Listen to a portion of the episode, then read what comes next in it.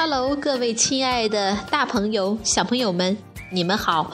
我是皮克布克绘本王国济南馆的馆主多多妈妈。每天一个好听的绘本故事，送给爱听故事的你。欢迎搜索微信订阅号“皮克布克绘本济南站”，关注并转发，就可以让更多的小朋友收听故事了。今天我要给大家推荐的绘本故事，名字叫做《小狐狸的新家》。小朋友们，你们准备好了吗？咱们一起来听故事吧。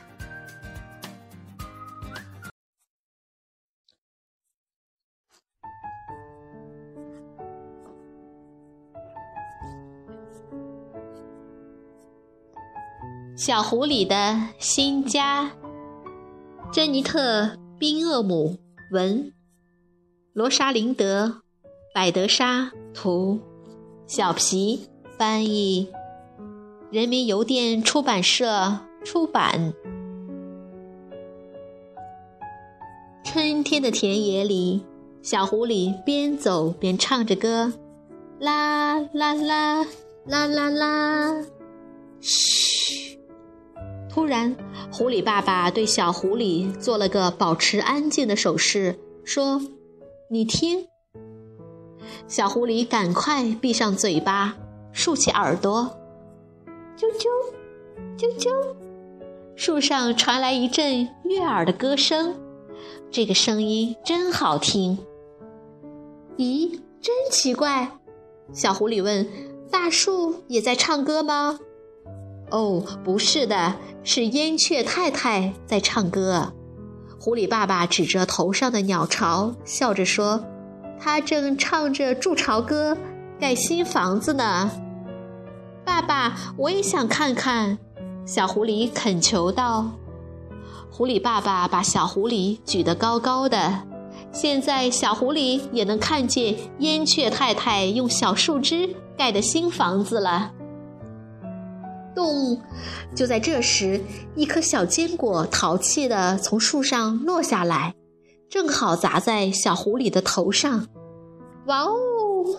狐狸爸爸忍不住咯咯笑起来。大树跟你开了个小玩笑，一定是松鼠。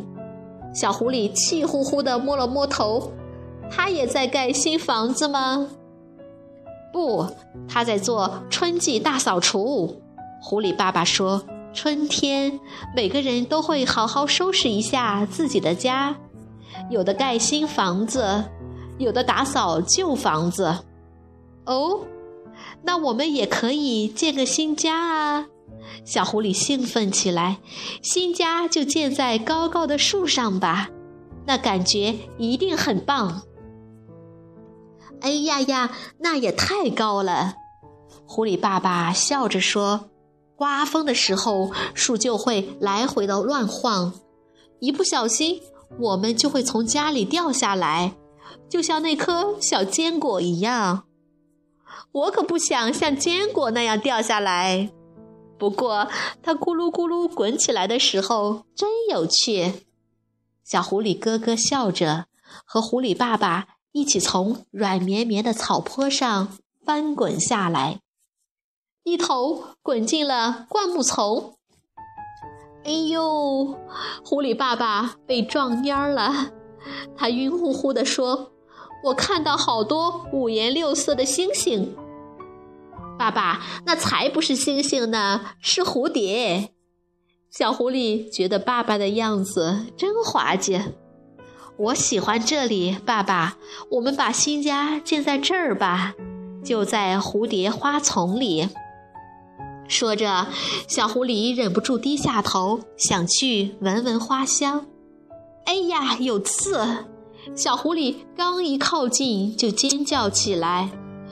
狐狸爸爸给了小狐狸一个大大的拥抱，他温柔地说：“看，这里虽然漂亮，但不适合我们居住哦。”小狐狸蹦蹦跳跳地向前跑。快看，爸爸，我发现了老鼠的家。他小声说着：“也许我们可以住在这儿啊。”狐狸爸爸伸出双手，来来回回的在洞口比划着。不行啊，我们太大了，也太吵闹了，老鼠会被我们吓跑的。但小狐狸听不进去。这时，一只蜻蜓擦着它的鼻尖飞过，小狐狸急忙追过去。追呀追，小狐狸穿过了软软的青草地，来到小河边。狐狸爸爸在小河边赶上了小狐狸。小河是鱼儿的家，狐狸爸爸说。小狐狸一下，哇啦啦的玩起水来。真幸运，我不住在这儿。小狐狸回头对狐狸爸爸说：“这儿又湿又冷又滑，像你的鼻子一样。”狐狸爸爸打趣道。小狐狸撒娇的把水泼向爸爸，不是像你的鼻子一样。说完，他哈哈大笑，跑向岸边。狐狸爸爸马上就要抓住小狐狸了。正在这时，他们突然被眼前的情景吸引住了。一个粉红色的小鼻子从一堆松软的泥土中露出来。那是什么？小狐狸好奇地问。哦，是鼹鼠先生。狐狸爸爸回答：“他正在清理地道呢。”不一会儿，小鼹鼠钻回土堆不见了。小狐狸松了一口气。他皱着眉头说：“我可不想住在地底下，太黑了。”说完，他又飞一般的在草地上跑起来。路过一个小山坡时，狐狸爸爸有了新发现：看，兔子洞，还有好多兔子，一只、两只、三只。小狐狸数着，我看见了十只呢。这么多兔子，家里肯定很挤呀！狐狸爸爸拉起小狐狸的手：“来吧，我们也该走了。”天色暗下来，他们向家的方向跑去。小狐狸仔细地打量着自己的家，我们的家看起来好小啊！他皱着眉头，以后也会变得很拥挤。那是因为你越长越大，狐狸爸爸笑着说：“看来我们是该建个新家了。”接下来，整个下午，他们都在挖呀挖呀，直到他们最终完工。真高兴，我们的新家没有建在高高的树上，没有建在有刺儿的灌木丛中，也没有建在。又冷又湿的河边，小狐狸愉快地说着：“新家不像老鼠的家那么小，更不像鼹鼠的家那么黑，而且还不像兔子的家那么拥挤。”狐狸爸爸接着说：“晚上，小狐狸从新家向外远望，新家真好啊！”小狐狸幸福地感叹着。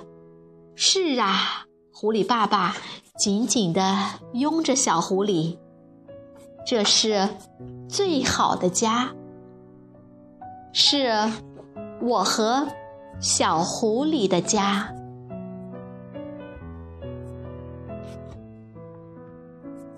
小朋友们，这个故事好听吗？如果你想看这个故事的图画书版。欢迎到皮克布克绘本王国济南馆来借阅，同时还有其他三千余册绘本等着小朋友。好了，今天的故事就到这儿啦，我们明天再见。